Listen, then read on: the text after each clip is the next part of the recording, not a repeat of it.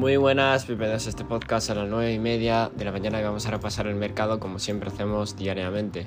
Y bueno, vamos a empezar con Bitcoin, el cual eh, está haciendo un trámite de rotura al alza bastante, bastante bueno.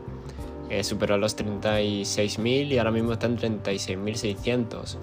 Como ya dije anteriormente en el directo ayer, el próximo punto a tener muy en relevancia son los 38, entre 38 y 40, ¿vale?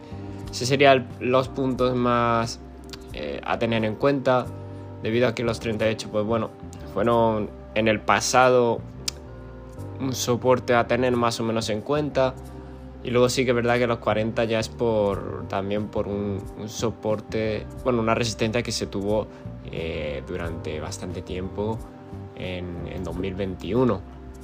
Entonces, esa zona hay que tenerla muy en cuenta porque el momentum del movimiento sigue bastante, por lo que estoy viendo, sigue bastante fuerte.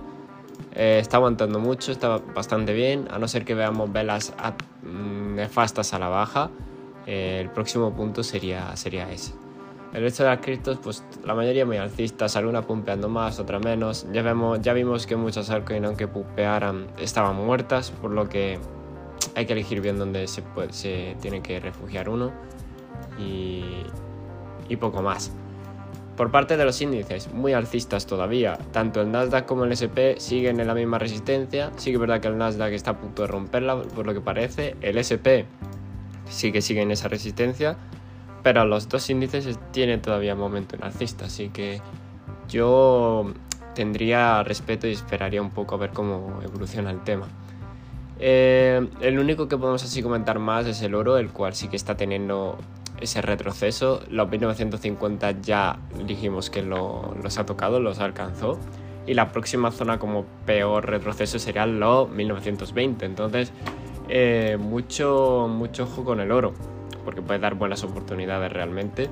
Así que nada más, eh, no me voy a enrollar más, esto es todo. Recordad que allá hicimos directo, tenéis el directo subido. Recordad que estos podcasts no son consejos de inversión y nos vemos en el siguiente.